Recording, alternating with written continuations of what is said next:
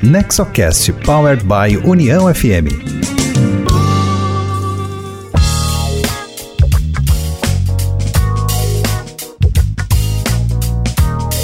Olá, esse é o Nexocast, o podcast sobre governança corporativa com foco nas famílias empresárias. Eu sou Cristina Pacheco, diretora de comunicação do Nexo. O NexoCast é uma iniciativa do Nexo Governança Corporativa e tem produção da Rádio União e busca desmistificar a governança e promover conteúdo de qualidade sobre as boas práticas para empresas familiares. Você pode escutar o nosso podcast pelo site do Nexo, que é nexogc.com.br, pelo site da Rádio União, que é uniãofm.com.br, e pelos aplicativos de áudio. Você pode escolher o seu favorito, Spotify, Apple Podcast ou Deezer. Siga lá o NexoCast e receba em seu aplicativo cada episódio novo que entrar na rede. No episódio 41 do NexoCast, o convidado é Richard Dern, conselheiro de administração e membro do Comitê de Auditoria certificado na categoria Plus pelo IBGC. Richard participou da reunião mensal do Grupo Nexo Governança Corporativa para associados e convidados presidente independente de conselhos de empresas familiares, ele compartilhou sua trajetória profissional e apresentou dilemas de suas experiências como conselheiro ao longo dos anos. Na conversa, Richard aponta os possíveis acertos e erros que uma empresa pode vir a cometer quando se trata de governança corporativa e também ilustra de forma leve como a boa governança pode ser feita.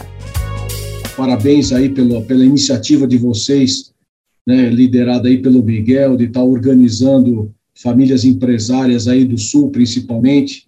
Né, eu fui palestrante, inclusive, quando a Nexo nem existia, mas era lá no ACI, também liderada pelo, pelo Miguel, e foi um grande prazer estar sempre dividindo essas experiências com vocês. Então, rapidamente me apresentando, primeiro para dizer que eu tenho sangue de gaúcho, porque meu, meu avô é de é de Vera Cruz, ali do lado de Santa Cruz do Sul, né? Toda toda a família que veio da Alemanha veio para lá. É, e minha avó é de era, né? De Menino Deus, Porto Alegre. Meu pai fez a URGS aí no Rio Grande do Sul, se formou em engenharia. Naquela época tinham poucos engenheiros mecânicos.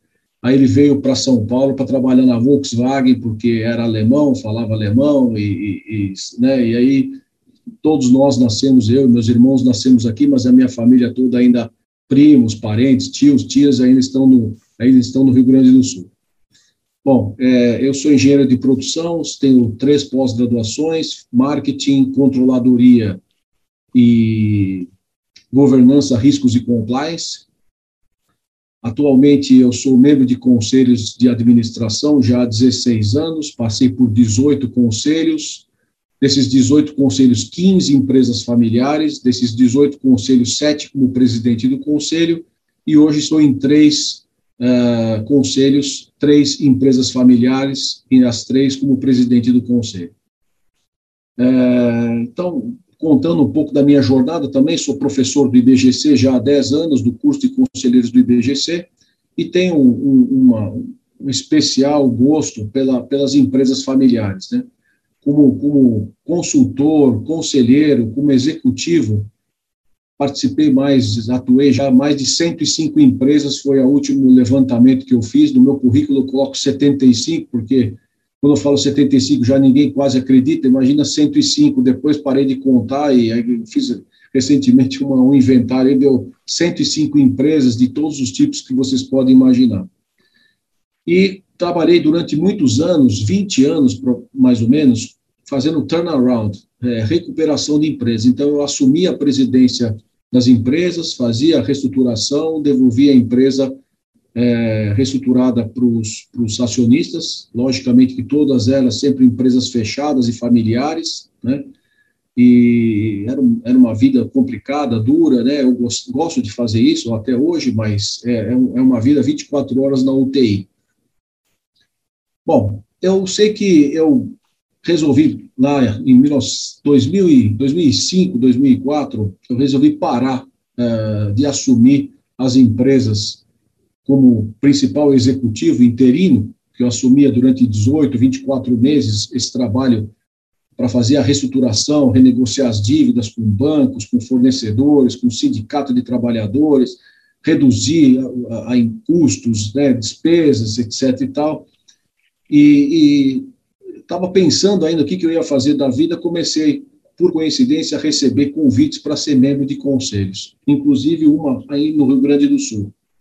E na terceira reunião aí do, dessa empresa do Rio Grande do Sul, voltando para São Paulo, eu encontrei no aeroporto de São Paulo, de Porto Alegre, um headhunter muito conhecido aí do Rio Grande do Sul, que falou: "Puxa, Richard, quanto tempo que a gente não se fala, que a gente não se vê, né? Pô, dá, me atualiza o seu currículo, manda para mim porque eu tô com dois ou três trabalhos aí de turnaround que eu queria passar para você, porque você é uma pessoa que tem um grande sucesso fazendo esse, tipo de reestruturação.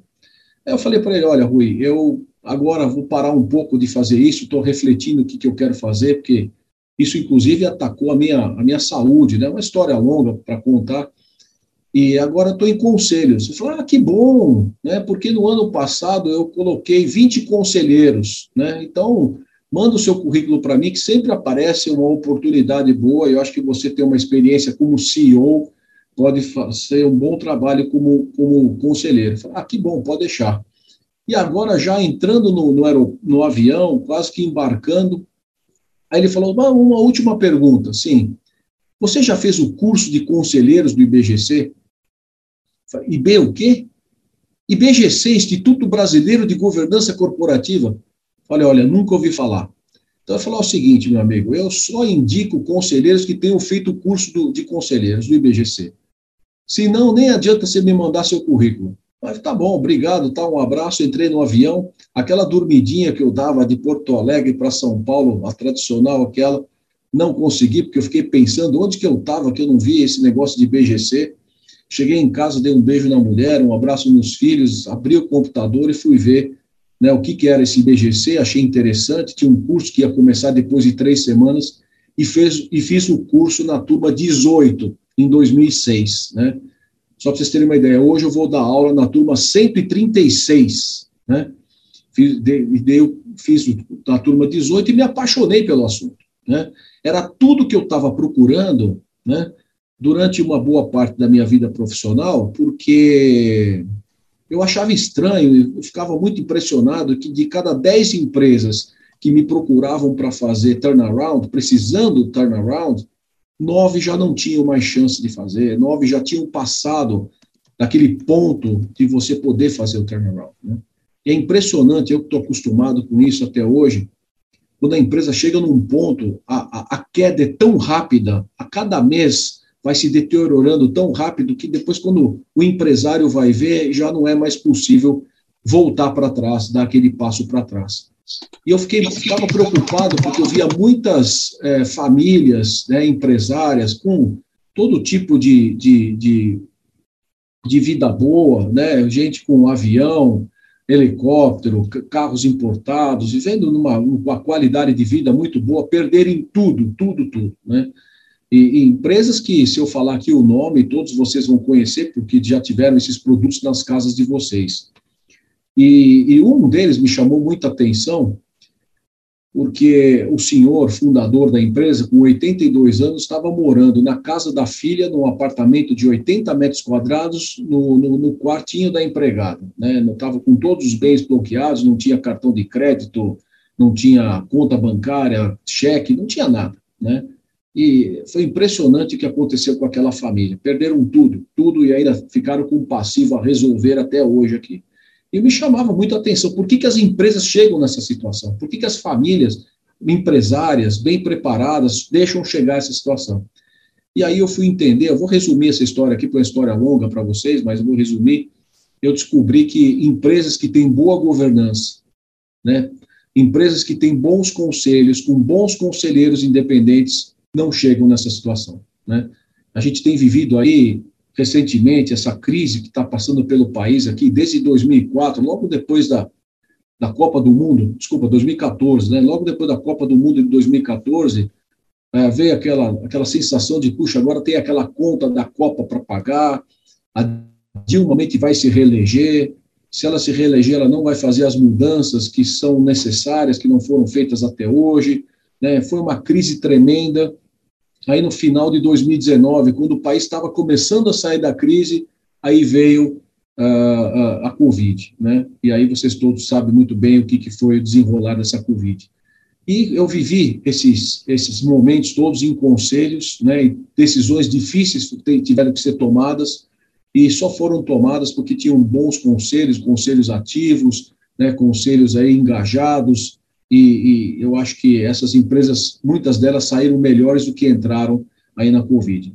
Então, esse é um dos motivos pelo qual eu me apaixonei pela, pelo assunto governança, né, principalmente a, a, a governança familiar, né, entender que essas famílias né, que são empresárias vivem isso de uma forma mais intensa, e acabei me engajando no IBGC, é, participo de várias comissões do IBGC, uma delas é a Comissão Internacional, a gente organiza viagens para outros países, para conhecer a governança nesses outros países, e eu tive a oportunidade de ir em todas essas viagens, né, a Letícia, o Miguel aqui, que estão aqui, estiveram viajando com a gente também, é, fomos para os Estados Unidos, Inglaterra, França, Suécia, Finlândia, Austrália, Alemanha, Singapura, Hong Kong, Vale do Silício, Israel. Agora vamos, íamos ano passado, na, antes da Covid, para o Canadá, estava tudo comprado, passagem aérea, hotel. Agora vamos ano que, vamos ano que vem, né?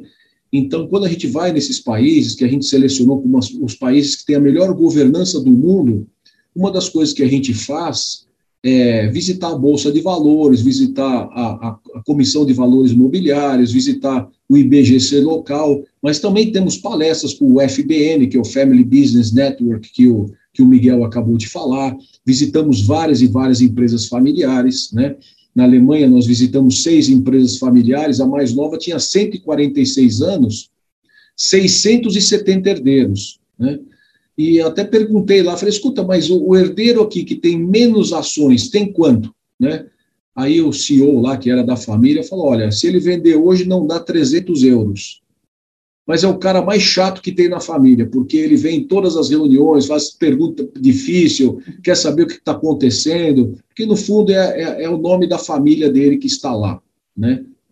Então, é, isso foi um grande aprendizado para mim, eu que participo de tantos conselhos de empresas familiares, então a gente acaba também é, é, é, convivendo nesse ambiente, ajudando e vendo que a governança familiar ela, ela é fundamental para as empresas familiares, né? Então, se alguma família me perguntar aqui, ou onde quer que seja, Richard, qual é o primeiro passo que a gente deve dar nesse processo? A gente não tem nada, o que, que a gente faz?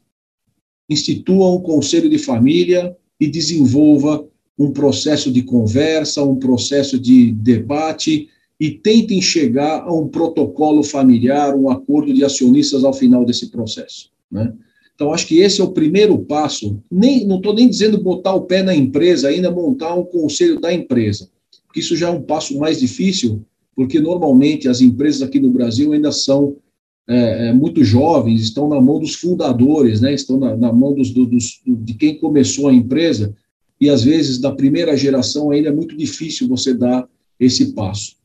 Mas pelo menos na família, né, eu tenho certeza que ninguém da família vai irá se opor a ter essas reuniões de família, né, conforme a família vai crescendo também, tende-se a ter a necessidade de, de, de, se conversar mais, de se esclarecer, de se colocar é, é, essas questões de uma forma bastante organizada.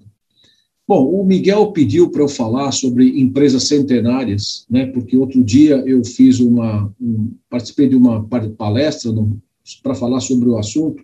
Eu já estudei bastante esse assunto, né? Fui CEO de uma empresa centenária, bicentenária, na verdade. Hoje a empresa tem 204 anos, é uma empresa alemã que começou fabricando charutos, né? Por incrível que pareça, na Alemanha depois é, virou uma empresa da área de cerâmica, cerâmica de revestimento, principalmente para é, áreas especiais, e eles passaram por uma situação bastante difícil aqui no Brasil, e eu fui convidado para fazer esse trabalho de reestruturação. Hoje a empresa tem 204 anos, está na sétima geração. Né? E também fui é, membro de um conselho de uma empresa familiar, que esse ano deve estar completando 104 anos, fui oito anos conselheiro lá, e lá estávamos na quinta geração, o CEO era da quinta geração, era o único membro da família na gestão, mas eram 98 acionistas barra herdeiros, né? Então, divididos em cinco holdings familiares. Então, acabei conhecendo bastante isso, e aqueles que querem se aprofundar um pouco mais no assunto, eu recomendo que conheçam um estudo feito pela Universidade de St. Gallen, na Suíça. Eles têm lá um estudo, uma pesquisa que chama é, Family Business Index. O que, que eles fazem? Eles pegam as 500 maiores empresas familiares do mundo, 500 maiores empresas familiares do mundo, e eles fazem uma análise, né? Como é que as empresas chegaram a essa situação, né? Então, para vocês terem uma ideia, as 500 maiores empresas familiares, depois se vocês quiserem eu passo o site para vocês, é bem bacana vocês conhecerem ali, tem a lista de todas elas, quem são os acionistas, dano de fundação, etc e tal. Pra vocês terem uma ideia das 500, essas 500 empresas familiares, 66 têm mais do que 100 anos, 11 têm mais do que 200 anos e 3 têm mais do que 300 anos, né? Então, essas 500 empresas, elas hoje têm um valor de mercado de 6,5 trilhões de dólares, né, que seria como se fosse a terceira economia do mundo, depois Estados Unidos e China. Elas empregam, essas 500 empresas, mais do que 21 milhões de pessoas, que dá mais ou menos uma média de 42 mil pessoas por cada empresa. 52% são empresas é, de capital aberto, ou seja, quase metade, né, elas são empresas de capital aberto, preparadas, né, para é, já foram preparadas e, e entrar no mercado de ações, e 44% estão na quarta geração ou mais, né? Então, o que, que me chama muito a atenção das empresas centenárias, que eu acredito que aqui não tenha nenhuma de vocês ainda é centenária, mas uh, a empresa centenária tem uma característica muito especial. Muita, algumas características muito especiais. A principal delas é que ela já está na quarta, quinta geração. Né? Isso quer dizer o quê? Que elas são campeãs no processo de sucessão, que é o grande problema das empresas familiares. Né? A sucessão da primeira para a segunda e da segunda para a terceira é o grande entrave, né? E, e, e, e, o grande problema que a gente vê.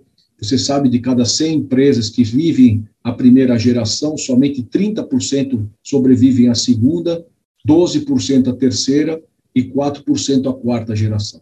Né? Então, essas empresas centenárias, como já estão na quarta, quinta geração, já viveram esse processo, já aprenderam a fazer a sucessão e agora, como o capital está mais pulverizado, está em menos mãos, né?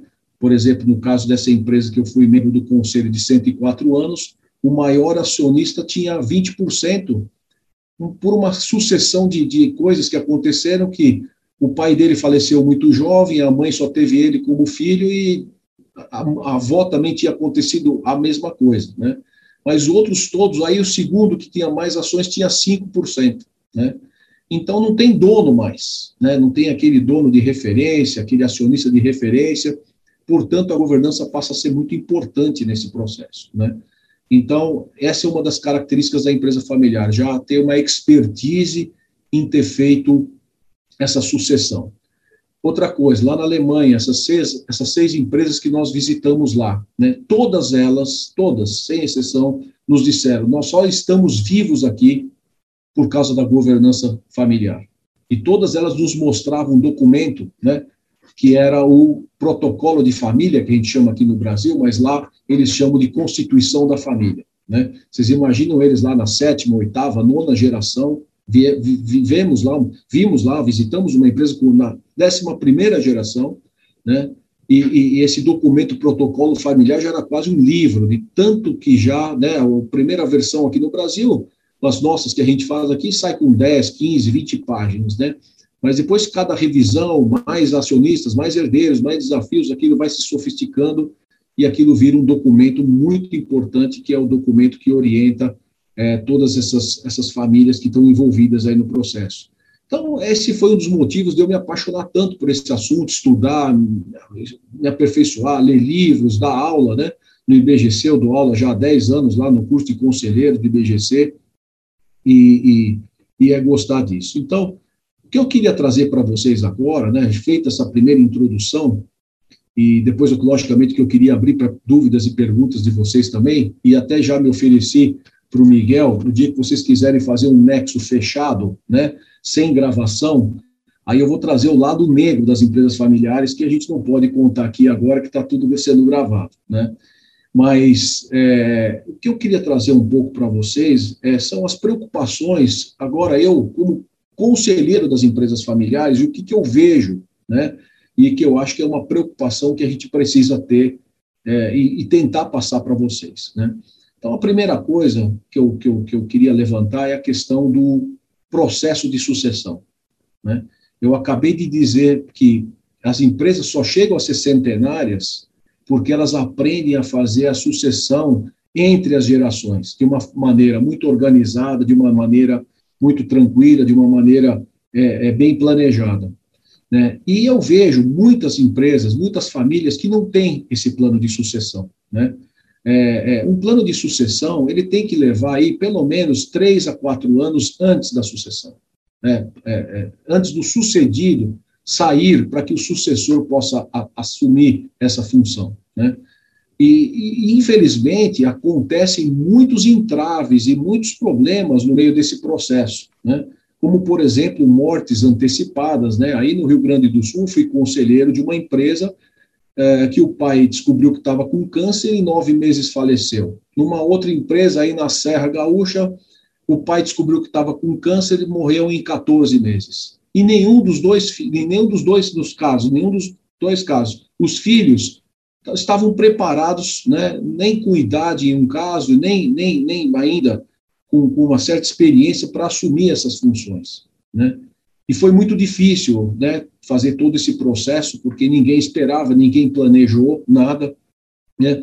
Aqueles mais velhos gaúchos aqui devem lembrar de uma rede de lojas que tinha em Porto Alegre chamada JH Santos, né? não sei se todos conhecem esse caso, onde os dois fundadores saíram um dia de Porto Alegre para inaugurar duas lojas em Santa Catarina, uma em Joinville e outra em Chapecó, saíram em dois aviões diferentes e no retorno faleceram os dois, porque os dois aviões caíram, né?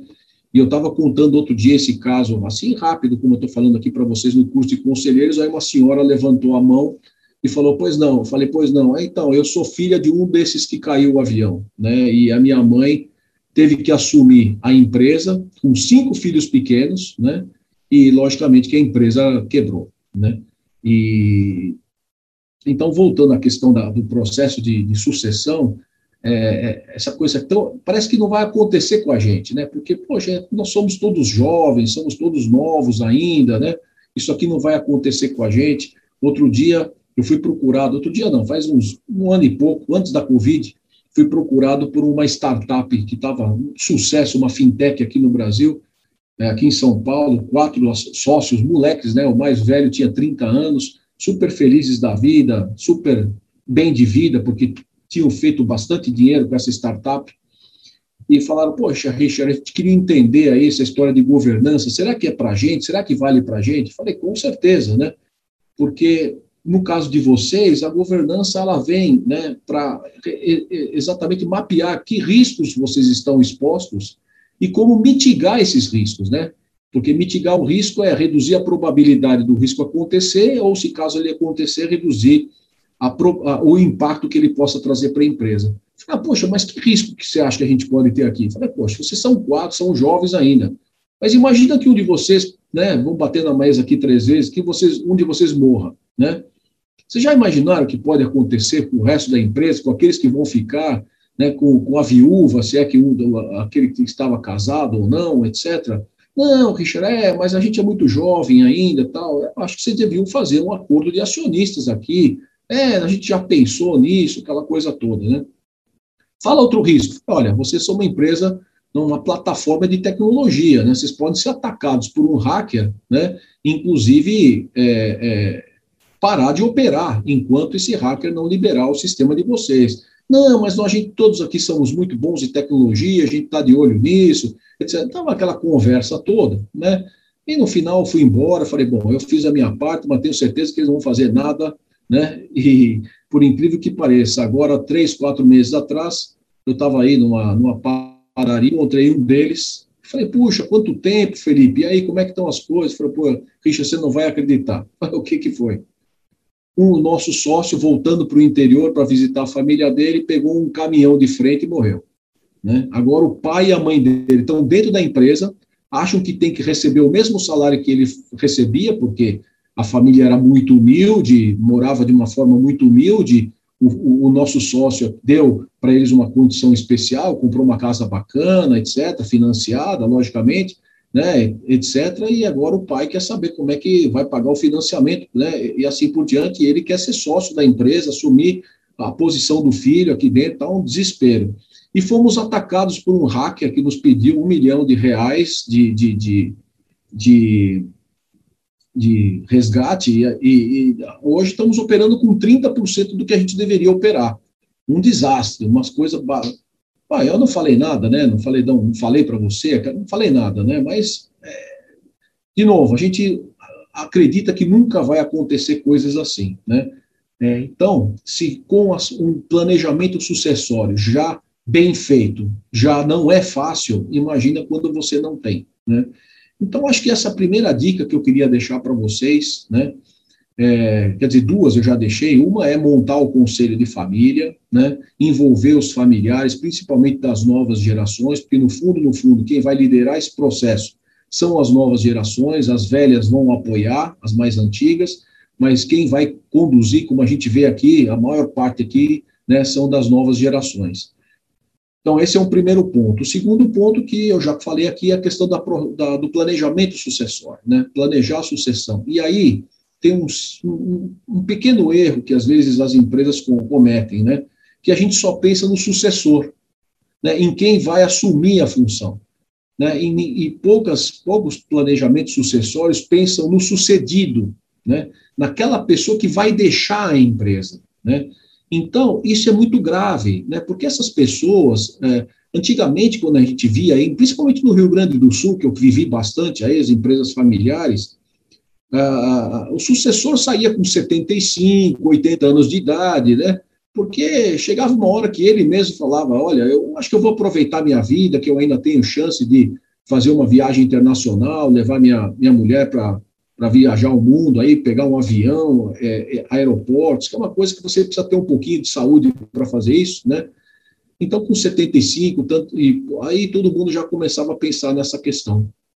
Hoje, né, mudou tudo isso, né? As pessoas estão fazendo sucessão mais jovens, né? Eu estou falando aí com 62, 63, às vezes né, 68 anos. Hoje, com 60 anos, nós somos todos jovens ainda, né? Tem, tem toda uma juventude, tem toda uma, uma, uma vontade de viver, uma, uma vontade de fazer muitas coisas, né? E aí, de repente, você vai para casa, né? E aí amanhã não precisa mais vir na empresa, né? E eu tenho visto aí muitas pessoas sofrerem com isso, né? Muitas pessoas aí das primeiras gerações, né? Sofrerem porque não, ninguém pensou o que, que você vai fazer depois, né? Você vai montar um family office, você vai você vai aplicar, investir em outros negócios, você vai pescar, você vai caçar, você vai jogar é, tênis, Ninguém pensou nisso, né? Então, por quê? Porque esses fundadores, esse pessoal da primeira geração, né, como a gente conhece bem no Sul, são né, normalmente imigrantes de alemães e italianos, é gente que trabalhava das seis da manhã às nove da noite, todos os dias, né, não tirava férias, porque não gastava com nada, não gostava de fazer viagem para não gastar, etc e tal, e de repente tem que ir para casa, não tem mais aquela rotina, né? Então, como é difícil isso, né? Então, acho que esse é uma terceira dica que eu dou para vocês nessa questão aí da, do planejamento sucessório, né? É, pense no planejamento sucessório, mas pensem também nas gerações que vão ser sucedidas. O que, que vai acontecer com essas pessoas que vão deixar de estar no dia a dia da empresa, né? E como que elas podem ser valorizadas, como que elas podem ser úteis ainda, mas por outro lado deixarem o sucessor é, trabalhar. Né? Então, acho que esse é um segundo ponto para trazer para vocês aí. Né? Um terceiro ponto, é, que é uma, uma outra questão que eu tenho visto, e isso eu acho que né, eu, como executivo, como conselheiro, é o que mais me, é uma coisa que me preocupa muito mesmo, né? É porque aí nós estamos falando da empresa, que é onde a gente, como conselheiro, é contratado para adaptar, né? Lógico, a gente às vezes é, é chamado para dar sugestões na família, a gente tem que, nós, conselheiros, temos que tentar evitar isso, né? porque é muito delicado você dar pitaco, né, sugestões, conselhos na, na, na família dos outros, né? Mas uma questão que me preocupa dentro da empresa é a questão da estratégia de negócios, da estratégia da empresa, né?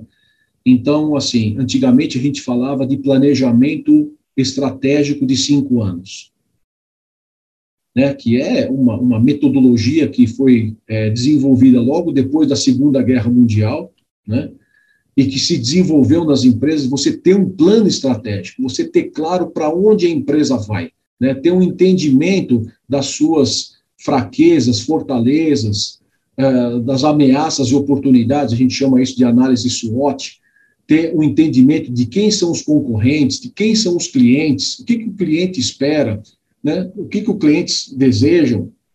Toda uma análise, é, é uma metodologia que eu sou apaixonado por essa metodologia, na minha vida profissional, seja como executivo, como conselheiro, já devo ter conduzido talvez uns 20 processos de planejamento estratégico. Já trabalhei com todas as empresas de consultoria que vocês podem imaginar, é, desde as internacionais até as nacionais e locais aí do Rio Grande do Sul. E, e é um processo maravilhoso, é um processo muito, muito importante é, e que, infelizmente, eu vejo muitas empresas familiares não têm. Você chega na empresa familiar, você pede, cadê o planejamento estratégico? Não tem. Não, não, nós nunca fizemos. Está na cabeça do pai, está na cabeça do tio, está na cabeça do fundador, né? a gente sabe muito bem para onde a gente tem que ir, etc. Isso é muito preocupante, muito. Eu fico muito preocupado, né? Porque, primeiro, já não existe mais planejamento estratégico de cinco anos. Antes da pandemia, a gente falava já em três anos. Falar, olha, pessoal, três anos e olhe lá, né? Hoje, hoje, pessoal, depois da pandemia, a gente está usando uma expressão que é a seguinte: é Lean Strategy Thinking, ou seja, um processo de pensamento estratégico enxuto. Todo mês, ou pelo menos a cada três, quatro meses, as empresas, nos conselhos, têm que estar discutindo a estratégia do negócio. Né? Eu, eu sei que muitos de vocês atuam no setor de calçados, e acabei conhecendo um pouco esse negócio. O negócio de calçados mudou da água para o vinho, mudou drasticamente nos últimos anos. Né? Então, é, é, é, sem entrar em detalhes aqui, né, é, essa questão dos novos modelos de negócio, é uma, é uma, é, o mundo mudou, ou seja, vocês vejam o negócio, o, o, o, o mercado de, de automóveis, o negócio de veículos, né, de, de, de automóveis, mudou completamente, né? Você vê que as novas gerações, né? Meu filho, eu dei um carro para ele quando ele entrou na faculdade. Ele vendeu o carro agora faz três meses, porque o carro ficou um, um ano parado aqui na pandemia, sem bateria, não, ninguém saía de casa, não andou, e também não faz questão, não quer mais, ninguém quer ter mais carro. Agora queremos alugar carros, né? Então, assim, é, é a garagem aqui, eu lembro, né, quando eu entrava na garagem do meu prédio aqui, eu falava assim, o dia que eu precisar trocar de carro é bacana, porque primeiro vou dar uma volta aqui, que tem todos os modelos, todas as cores, né? Então, posso ver, posso até perguntar para o meu vizinho o que, que ele acha. Agora, o, o estacionamento aqui está 60% do que era antes, né? Está vazio praticamente, né? Porque todo mundo, ninguém quer mais carro, todo mundo quer alugar carros, né? Ninguém, é, é, então, assim, olha o mundo como mudou no, no setor de veículos. Nós não estamos falando de carro elétrico, nós estamos falando de veículo autônomo, né? Então, o mundo mudou. E, e, e, e isso deve estar acontecendo com os negócios de todos vocês, né? Vocês estão aí preocupados, trabalhando todos os dias para fazer mais do mesmo, para melhor, fazer mais com menos, para otimizar o que vocês têm, só que vocês estão indo por um caminho que não vai dar em nada. Vocês vão remar, remar, remar, e provavelmente vocês não vão chegar a lugar nenhum, porque o mundo já não é mais esse daí. O mundo dos negócios de vocês são, é outro modelo de negócios, né? E aí é isso que vocês têm que discutir nos conselhos, né? Eu não gosto dessa expressão conselho de administração, porque parece que você vem dar conselhos e a família, os executivos fazem se quiserem. Em inglês é Board of Directors, né? Porque um conselheiro é um, é um director. Por que director? Porque é quem dá a direction, quem dá a direção do negócio. Então, é, uma, uma, uma reflexão que eu gostaria que vocês fizessem nas reuniões do conselho de vocês. Peguem a pauta das três últimas reuniões do conselho. Veja quantos assuntos é para discutir o passado e quantos é para discutir o futuro. Se pelo menos 50% da pauta, se pelo menos 50% da reunião do conselho de vocês não for para discutir o futuro, pessoal, está errado. Vocês estão, vocês estão no caminho errado, garanto para vocês. Aí vocês vão falar para mim, mas espera aí, Richard, nós estamos no meio da pandemia, saímos de uma crise de 5, 6 anos, aí veio a pandemia, negócio complicado, tivemos que pensar na sobrevivência. É verdade. Mas agora, pessoal, não tem mais desculpa. A pandemia está terminando, está parando. Se Deus quiser, não vai ter é, terceira onda e vamos entrar 2022 para arrepiar, né? Será que está todo mundo aqui pensando como é que vai ser o meu negócio no ano que vem, né? Será que nós estamos discutindo se o nosso negócio ainda para de pé nesse modelo que foi fundado pelo nosso avô, pelo nosso bisavô, pelos nossos pais? Provavelmente não. Né? Não é mais esse tipo de produto que o, que o, que o consumidor quer. O consumidor mudou. Né? Então, esses consumidores novos aí, eu acho que essa discussão é que tem que ser trazida para as reuniões do conselho. É, é isso que é importante ter conselheiros externos, conselheiros independentes, que venham com outra expertise de outros negócios, de negócios muito maiores que o de vocês, porque eles já viveram isso tudo isso que vocês estão vivendo hoje, estão passando hoje, estão pensando em fazer hoje, eles já viveram como executivos, como CEO, como CFO, ou como outros é, cargos aí, até como conselheiros em negócios muito, muito maiores, então por isso já viveram isso, né?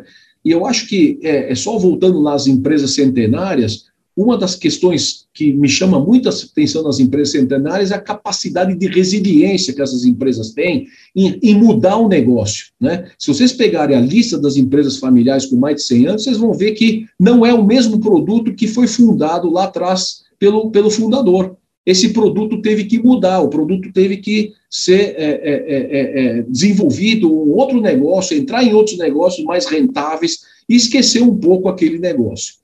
E aí, só para terminar essa minha fala aqui, que, que essa provocação sobre estratégia, sobre futuro do negócio, queria trazer uma coisa importante aí, por exemplo, que eu vi lá no Vale do Silício, em Israel. Né? Inclusive o Miguel aqui, a Letícia, tiverem com a gente lá no Vale do Silício e podem né, dividir com vocês essa minha percepção. Eu vi lá diversas vezes, né, e, e, e, eu recomendo, aqueles de vocês que não tiverem no Vale do Silício, por favor, pessoal, né, junta um dinheiro aí, nem que seja para ir daqui a três anos, mas vá para lá. Passa uma, duas semanas lá, porque aquilo é muito impactante. Para vocês terem uma ideia, eu voltei de lá, fiquei três semanas meio fora do ar. Vocês falam assim, meu Deus do céu, tudo aquilo que falavam que ia acontecer do carro autônomo, eu vi lá, carro autônomo entregando pizza lá, sem motorista. Não, mas pode, pode, porque estava em teste e ele só andava a 25 km por hora no máximo. E parou na frente da casa, abaixou o vidro e o, e o vizinho foi lá e pegou a pizza e, e pronto, acabou. Né? Então, coisas que a gente ouve falar já estão funcionando lá há muitos anos.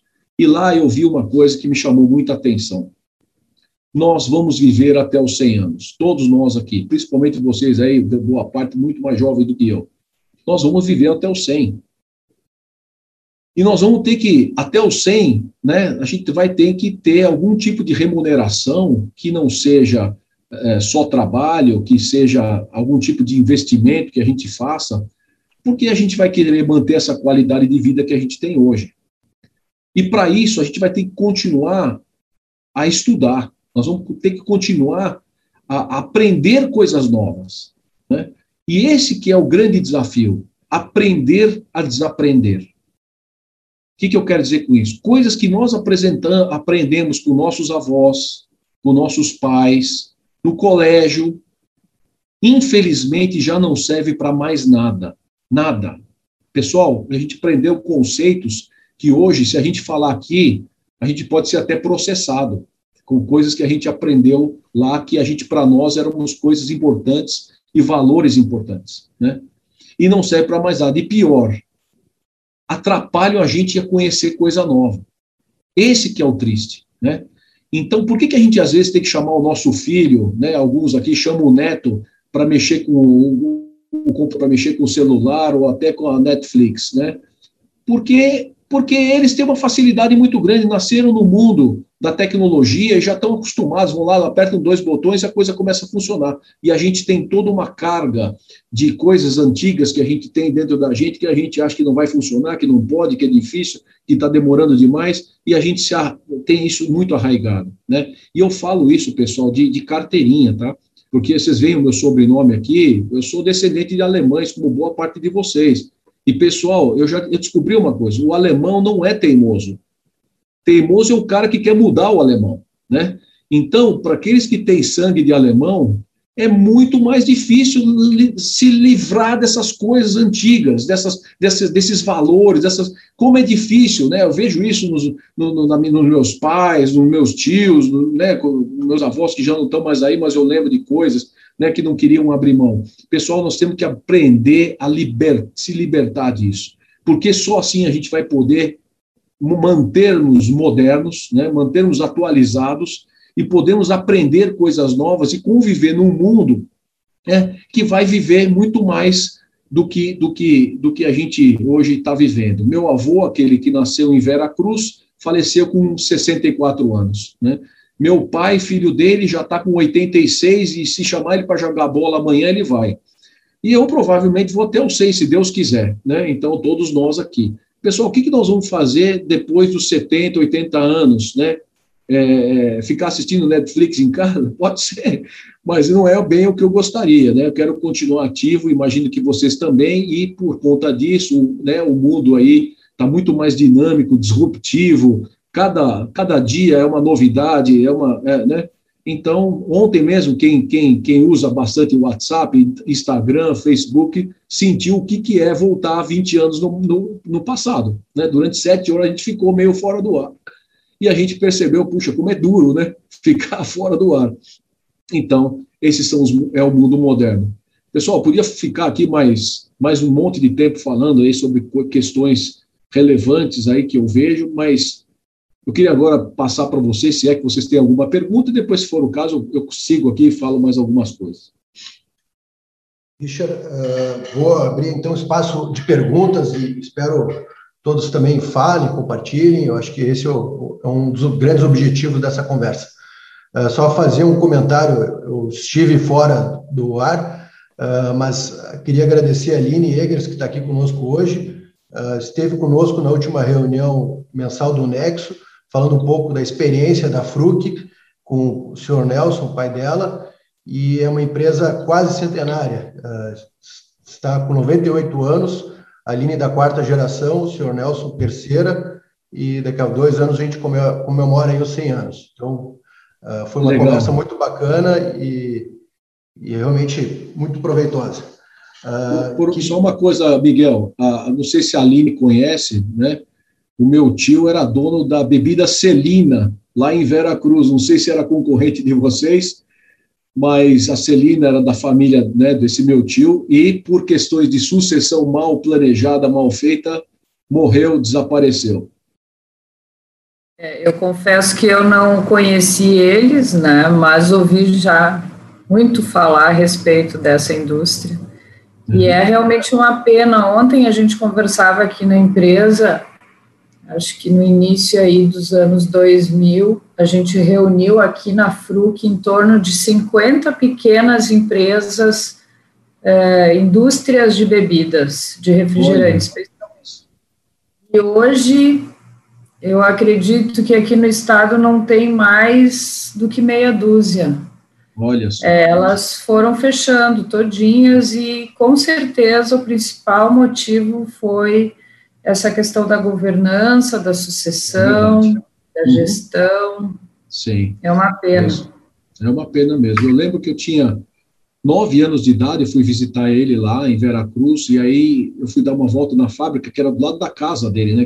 Dentro da casa do, do quintal, você abria uma porta e entrava na fábrica, era interessante. E aí me ensinaram lá como colocar rótulo na garrafa, e eu fiquei ali dez minutinhos colocando rótulo nas garrafas, Aí depois à noite ele me chamou de lado, meu tio, e me deu um dinheirinho. Ele falou: Olha, isso aqui é pelo trabalho que você fez hoje lá na fábrica. Eu nunca mais esqueci isso. Falei: Puxa, ele me deu um salário por ter trabalhado.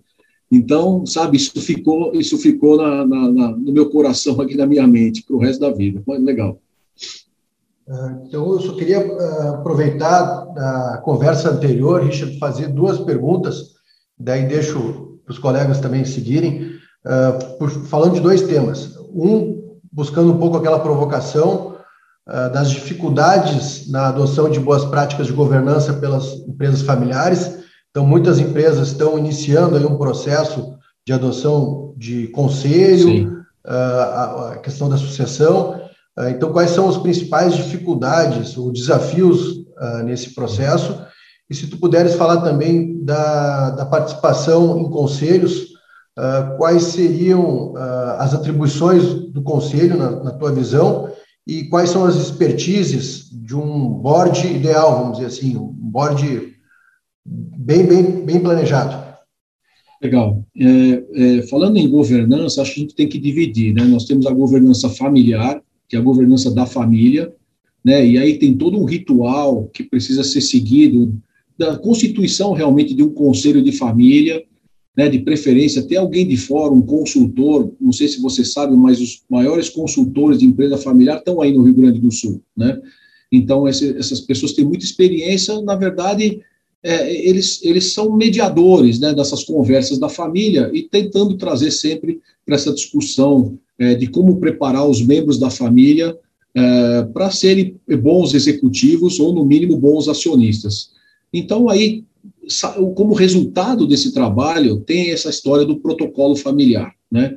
Então, acho que esse é um objetivo que um conselho de família tem que perseguir, é ter isso tudo muito bem documentado, né? É, é, não adianta fazer, a gente chama aquele copy and paste, pega um emprestado do vizinho e troca o nome da empresa, tenta adaptar, porque não vai funcionar. São, isso é resultado de mais ou menos um ano, dois anos de conversas muito profundas entre os membros da família e tentar estabelecer algumas regras, né? O que, que pode, o que, que não pode, né?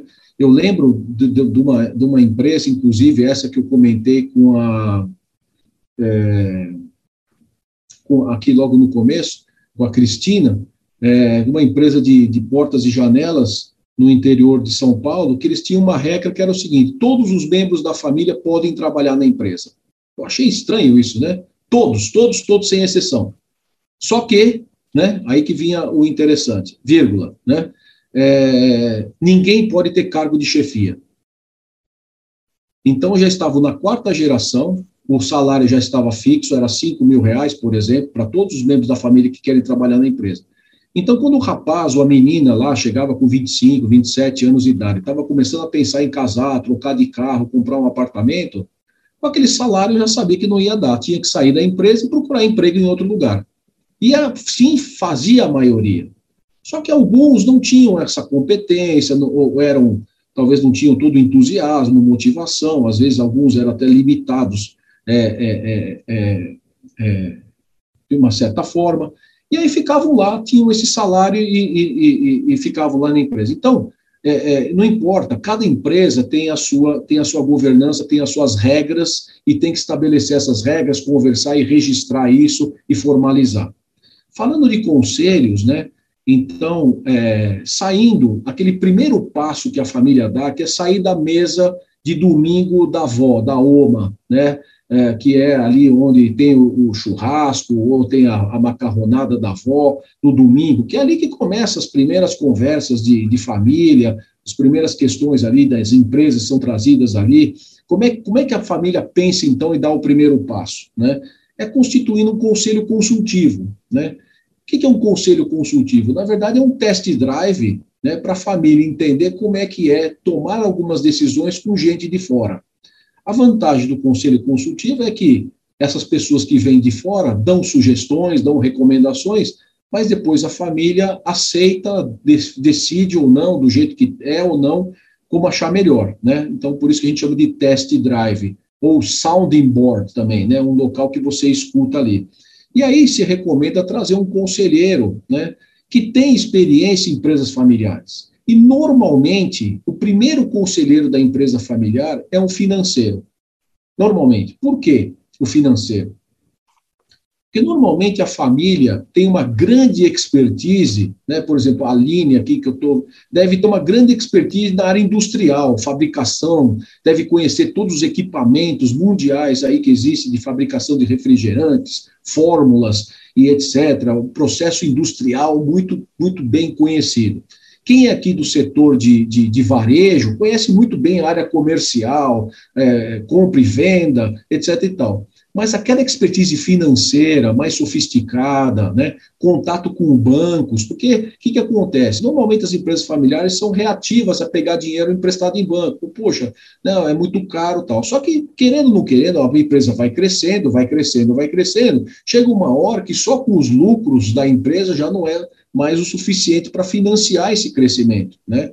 E aí que tem que procurar um banco. E para procurar um banco tem que ter conhecimento, saber abrir as portas, saber negociar uma taxa boa, é, é, ter uma boa apresentação de, de qual é o plano de crescimento para o banco olhar para você e falar, poxa, mas a gente nunca ouviu falar de vocês aí do interior, agora vocês vão aparecer aqui. Quem, é, quem são vocês? Né? Então, aí, explicar como é que é a empresa, como é que está constituído. Então, normalmente, o financeiro é o primeiro que vem, né? E aí, é, esse conselheiro financeiro, ele ajuda, inclusive, a, a, a, trazer uma empresa de auditoria independente, a selecionar essa auditoria, organizar o plano de trabalho dessa auditoria, fazer as auditorias, né, é, é, acompanhar esse trabalho. Então, é essa a minha recomendação. Primeiro, trazer aquele, aquele conselheiro, né, normalmente, que vai trazer uma grande ajuda, vai pegar na mão, né? É, eu, uma vez uma família me falou o seguinte: olha, Richard, vieram muitas pessoas aqui dizendo para a gente o seguinte: olha, lá do outro lado do rio é assim, lá do outro lado do rio é assado, é uma maravilha lá, você vai ver. Mas ninguém nunca nos ensinou a atravessar o rio.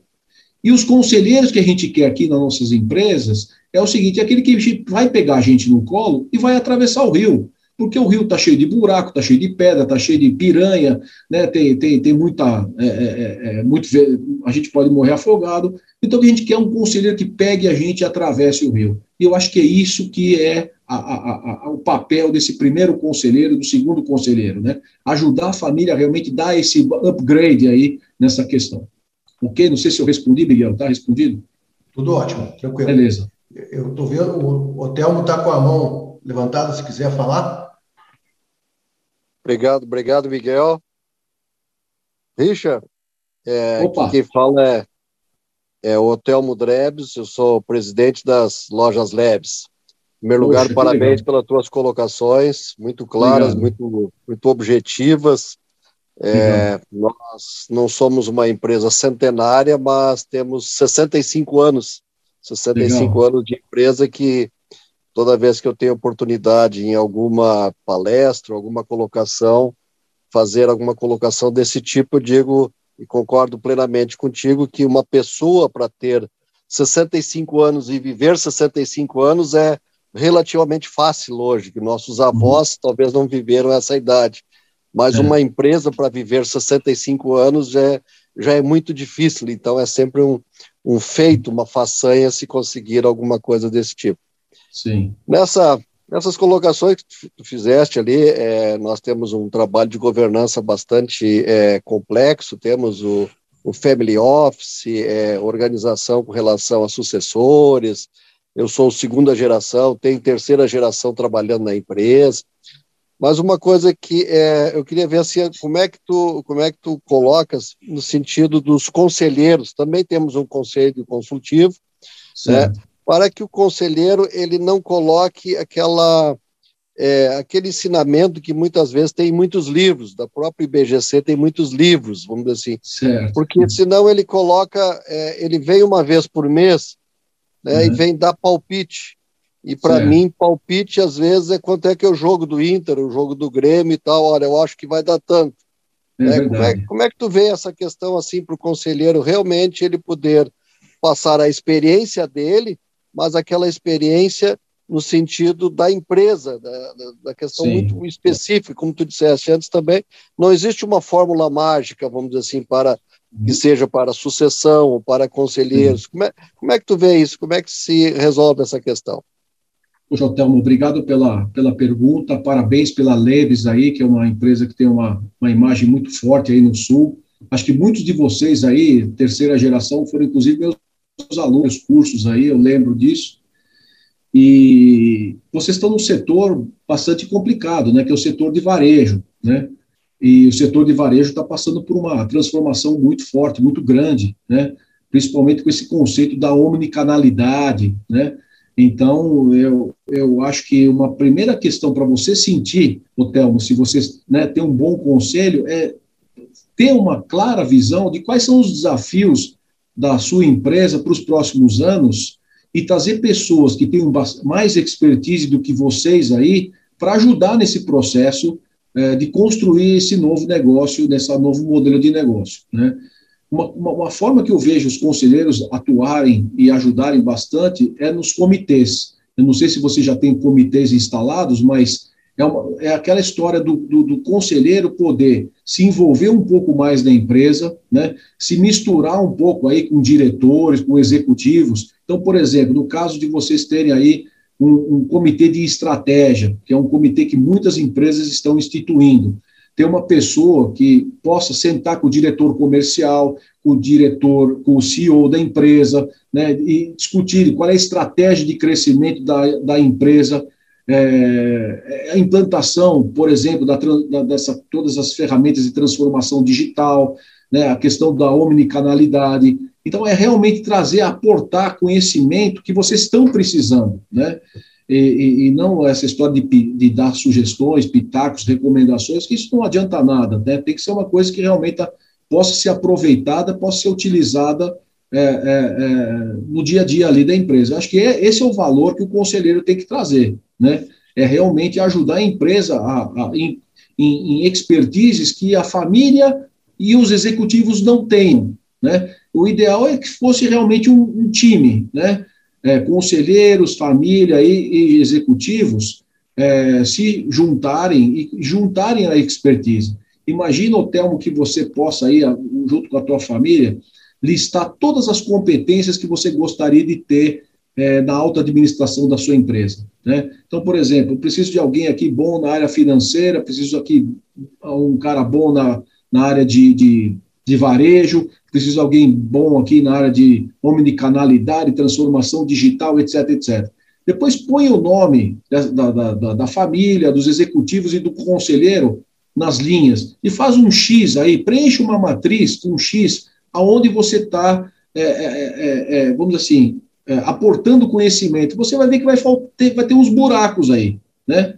Vai ter gente que, por exemplo, não está aportando, ninguém aí aportando conhecimento mais moderno na área de pessoas, né? Que a gente hoje está bastante, né, discutindo bastante hoje nas empresas também, não tem transformação digital se você não fizer primeiro a transformação cultural, né? Então, essa questão das pessoas, retenção de pessoas, trazer pessoas mais jovens é, que fiquem, que, que, que ficam retidas na empresa. Então, são os desafios da empresa. Então, acho que a ideia é sempre você ter essa planilha na sua frente e estar tá sempre é, é, é, compondo aí, vendo se você está atendendo todos, todas essas expertises que são necessárias para a sua empresa continuar crescendo.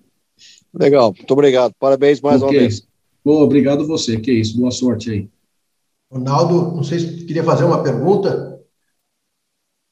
Miguel, é, na verdade, a minha pergunta ia bem nessa linha que o Richard acabou de responder. Excelente a tua explanação, Richard, é, sobre a questão da capacidade de resiliência das empresas né, é, em conseguirem é, enxergar é, as suas fraquezas, né, quais os uhum. maiores desafios que elas têm pela frente.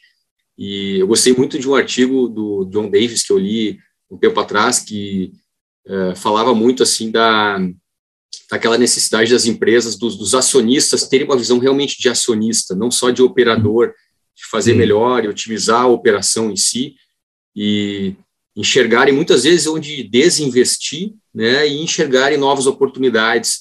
Né? Então, a minha pergunta ia bem para essa linha, né, em, em, como que as empresas podem uh, colocar em prática, muitas vezes, uh, conceitos e, e, e objetivos que às vezes elas ficam somente no papel né, e, e como que o conselho pode contribuir nesse sentido. Ótima pergunta, Ronaldo. Pois não, então quando você vai crescendo, né, a empresa depois ela constitui, a família constitui um family office, né, como o próprio Otelmo disse que eles já têm aqui, né? Então, o family office, ele começa também bastante tímido, né? Muitas vezes é aquela parte de concierge, pagamentos da família, aquela coisa assim, vamos dizer assim, dar um bem-estar para a família, cuidar de algumas questões, mas depois esse family office vai se sofisticando e vai enxergando a empresa da família como uma das empresas do portfólio de investimentos de, da, da, da família. Né? Então, é, é, quando você começa a enxergar, tirar um pouco essa visão de, do dia a dia, dar uma visão de helicóptero, olhar a empresa com zoom, né, e olhar ela como sendo um dos negócios que a família está investindo, né, que pode ter outros negócios, outros investimentos, né, aí você começa a demandar é, questões de, de, de renovação de, de, dos produtos, dos serviços, entrar em outros, em outros mercados, né? E eu acho que essa é a sinalização que um conselho precisa, né? Então, o que, um conselho precisaria fazer? Entrevistar os principais, que a gente chama de stakeholders, né? Entrevistar os acionistas da empresa, entrevistar o, a, a, os fornecedores, os clientes, os, os, os colaboradores, os franqueados, os, os lojistas, né, os gerentes de loja, por exemplo, e entender qual é o caminho que a empresa tem. E aí, de novo, né, isso tudo nós estamos falando de estratégia. Né? Então, um conselho ele precisa ser mais estratégico. Né? Eu não posso só ter um conselho fiscalizador, um conselho só formado por é, é, é, profissionais da área de finanças. Não sei se você sabe, 80% dos conselheiros brasileiros têm viés financeiro uh, ou contábil. Né? Então, logicamente, que o profissional financeiro e contábil ele tem mais o pé no chão ele é menos arrojado, né? É aquele profissional que quer ver para crer, né? Ao passo que o comercial quer primeiro faz acontecer, depois ele vai ver se realmente aquilo vai dar certo, né?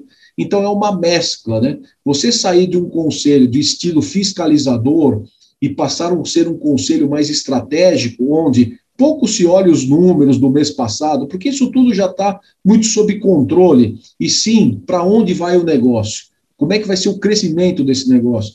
É, é, vamos faz, crescer de, de forma orgânica, vamos crescer de, de forma em aquisições, vamos comprar outras redes, outro, vamos comprar concorrentes, vamos comprar uma fintech. Hoje, muitas empresas estão comprando pequenos negócios né, e crescendo. Então, eu acho que, que, que, que essa, essa é a visão que, que tem que ter uma, uma família mais moderna. Né?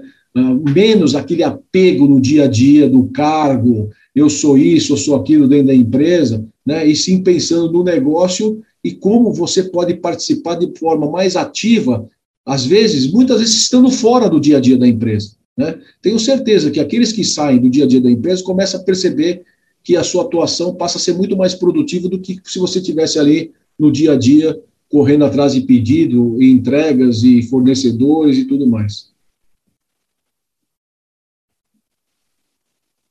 É isso, Renato. Se eu, ninguém tiver alguma pergunta, uh, eu vou falar um pouco. Até ontem eu tive a oportunidade de ouvi-lo num evento do IBGC uh, ah, a respeito da experiência em empresa que abre o capital. Ah, uh, certo. E, e se puderes compartilhar um pouco da tua experiência e em que medida as boas práticas de governança contribuem nesse processo, né? Porque esse é um ah, tema recorrente agora. Não, legal, Miguel, isso mesmo. É, por incrível que pareça, a gente tem, né, fez aí no ano passado 27 IPOs aqui no Brasil, esse ano já por volta de 55, devemos chegar aos uns 80 IPOs, né, e virou moda agora aproveitar essa oportunidade e essa, essas janelas para fazer o IPO da empresa. Então, acho que a dica que eu deixo aqui para vocês é a seguinte, né, estejam preparados para. Prepare a empresa de vocês como se amanhã vocês fossem abrir o capital. Né? Mesmo que vocês decidam lá na frente que não. Porque se você estiver preparado para abrir o capital, você vai estar aberto a outras oportunidades que vão aparecer, como, por exemplo, uma fusão né, com um concorrente, às vezes maior, ou com algum, alguma empresa no mercado que tenha muita sinergia com o que você faz, né? É, ou é, trazer um private equity, trazer um fundo de investimentos para acelerar o seu crescimento. Né? Então, você tem que estar preparado, porque essas oportunidades elas vão aparecer, vão aparecer. Né?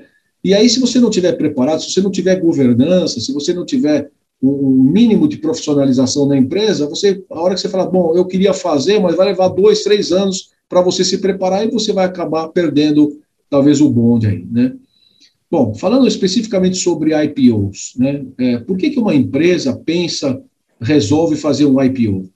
Que é uma forma de pegar dinheiro mais barato no mercado para financiar o seu crescimento, né? Então, por exemplo, as empresas que estão fazendo IPOs, que são as queridinhas do mercado para fazer IPO, quem são?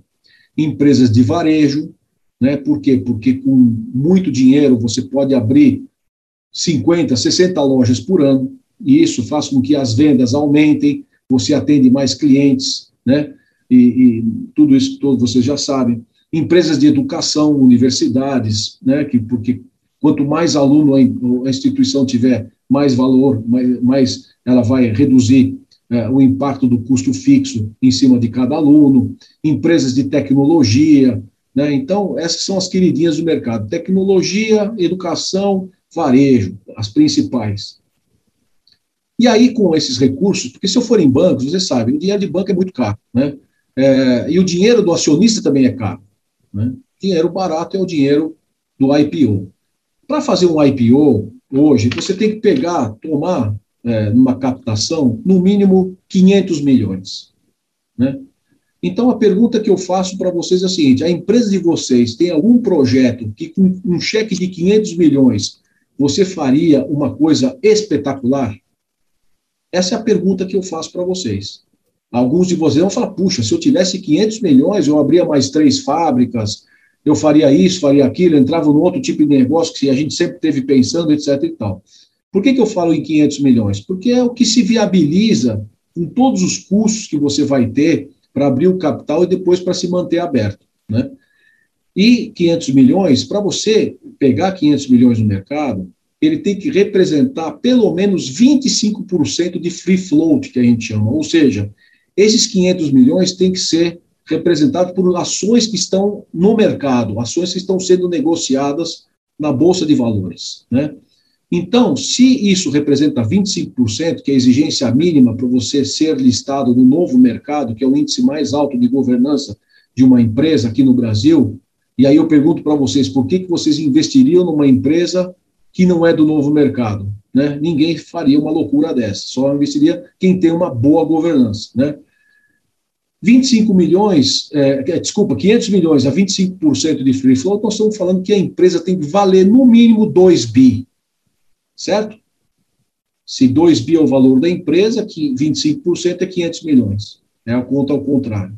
Então, a sua empresa tem que valer 2 bi para começar a pensar em fazer um IPO. Né?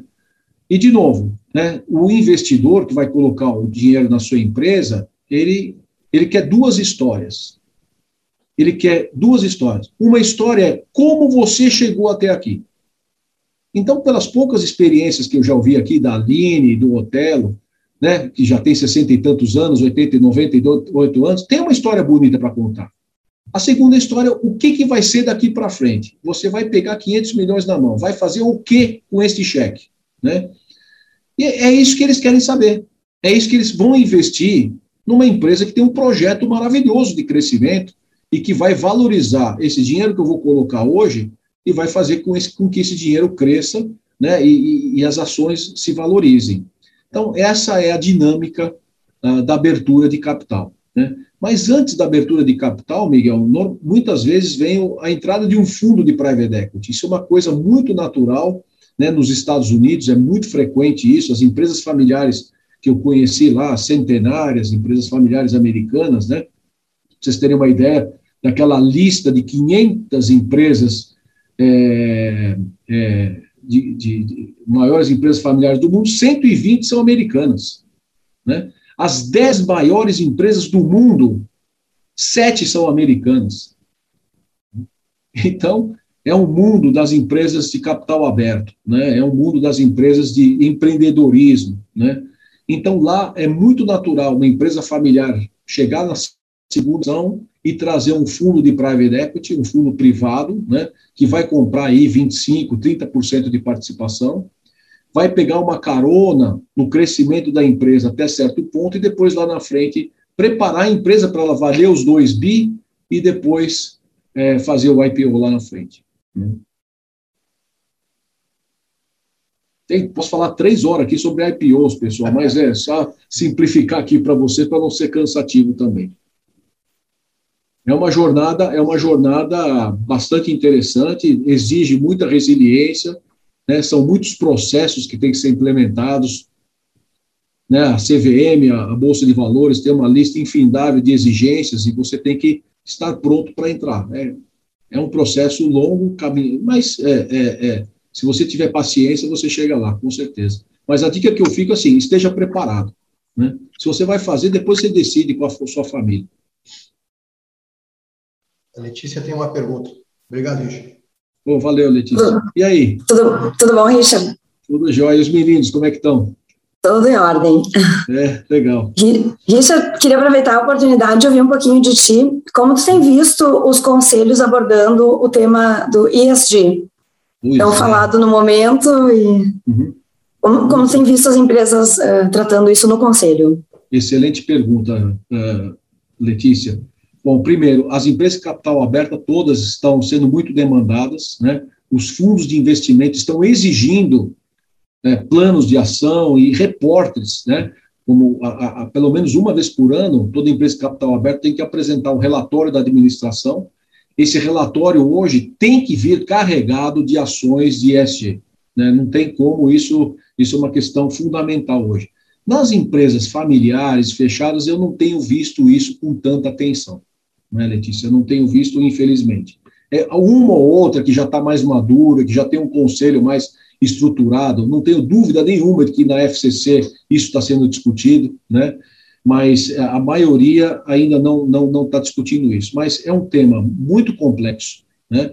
É um tema muito muito abrangente, né? O que eu tenho visto é as empresas montando comitês de ESG e trazendo especialistas de fora para coordenar, inclusive, não necessariamente é, com alguém do conselho coordenando isso, mas talvez um membro do conselho participando do comitê, mais para reportar para o conselho o que está acontecendo. E aí a minha dica, Letícia, é dividir o, o, essas três letrinhas em três assuntos diferentes, porque quando você fala de ESG, parece que né, é, é, tudo uma coisa só, e não é. São três letras bastante diferentes, né? E, e, e logicamente, para você ter o E e o S, a gente fala que você tem que ter o G primeiro, né?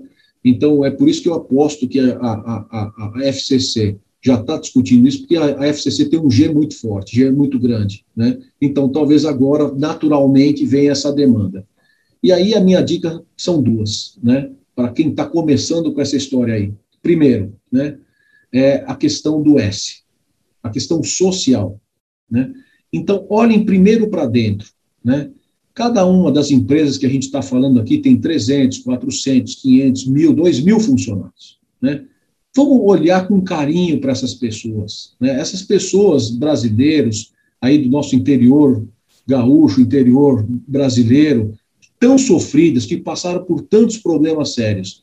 Se a gente conseguir fazer um trabalho interessante, né, de, de, de, de dar para essas pessoas condições melhores, né, porque se a gente vai conversar com essas pessoas, e aí eu recomendo que você tenha pelo menos um assistente social na empresa, né? Tem empresas que hoje viram que isso é tão importante que tem aí 4, 5, 10 assistentes sociais conversando com essas pessoas, porque tem de tudo.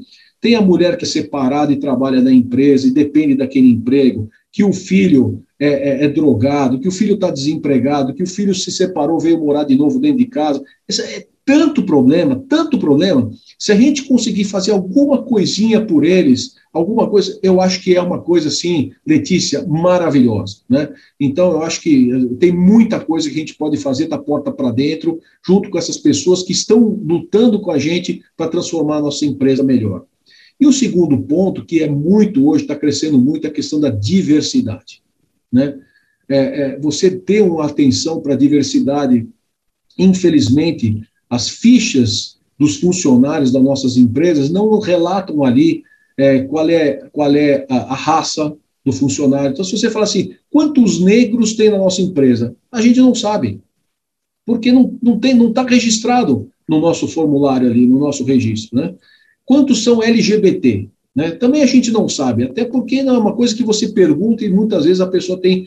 E cada núcleo desses, cada, cada grupo de pessoas dessas tem demandas diferentes.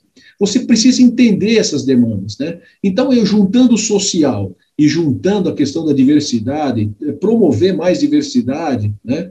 eu acho aí, Letícia, que você já deu um enorme passo, né? É, é, é, e aí, lógico, tem todas as questões ambientais que são muito, muito significativas, né?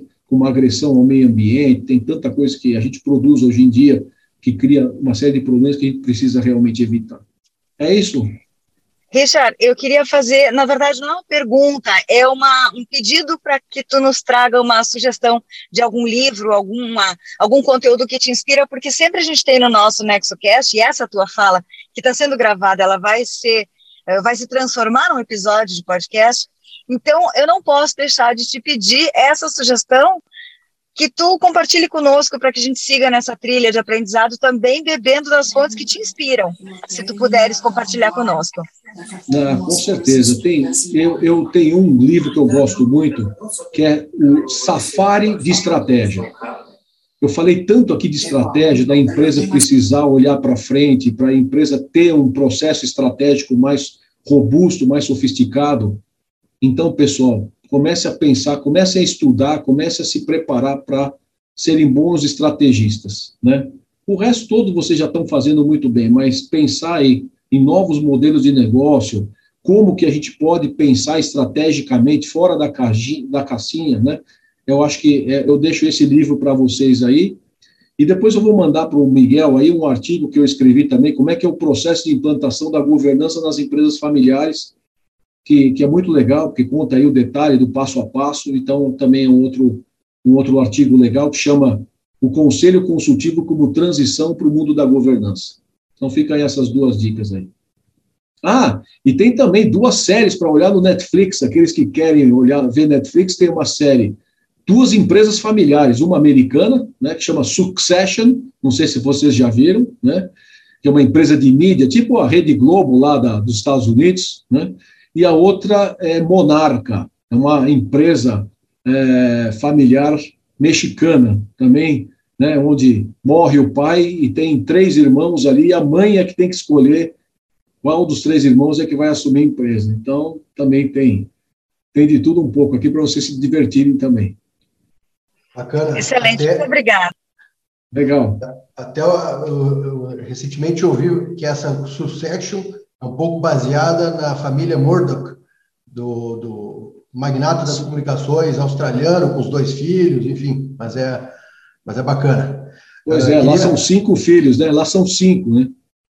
E é. o mais engraçado, já vou dar um spoiler aqui, eu vou, eu vou ter que dar um spoiler, porque assim vocês vão ver. O, o, o finalmente o, fi, o pai decide pela filha, né, para ser CEO. O pai com quase 90 anos. Aí chama a filha, a filha toda feliz, se veste até diferente, porque acha que o pai vai chamar todo mundo e anunciar ali para o conselho, para a diretoria toda, a nova filha assumindo o cargo de CEO. Aí ele fala: Bom, então chegou a filha, pois não, filha, vamos agora começar a falar sobre a sua sucessão. Pois não, pai. Então você vai ficar primeiro dois anos em Hong Kong, depois mais dois anos na Itália, e quando você tiver voltado de lá, e você assume. A filha quase quebra a xícara de café em cima da cabeça do pai, sai embora, vai embora e quebra e fecha a porta da cara dele. É isso aí, pessoal. A Legal. vida como ela é. Sim.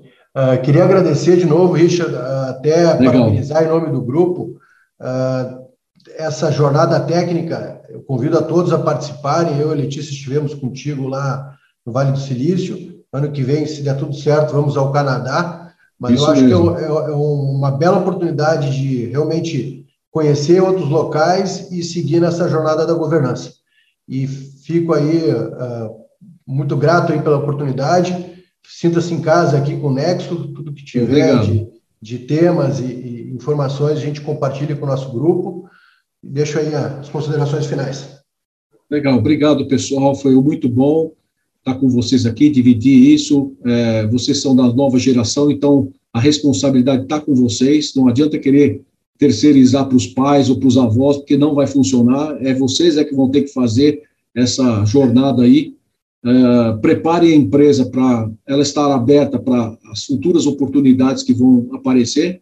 Né? E como gente, o Miguel falou das jornadas técnicas são tão interessantes, talvez a Nexo pudesse organizar uma jornada técnica para o Rio Grande do Sul, né?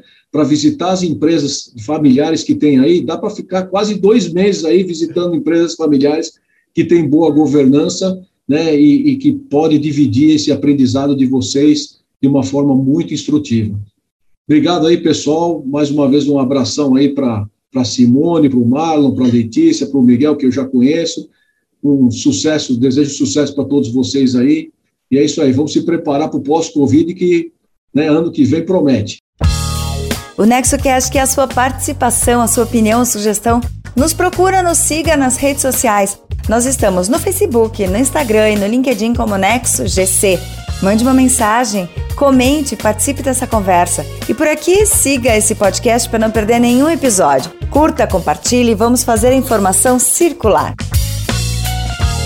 Esse foi o episódio 41 do NexoCast, o podcast que pretende desmistificar a governança e suas ferramentas.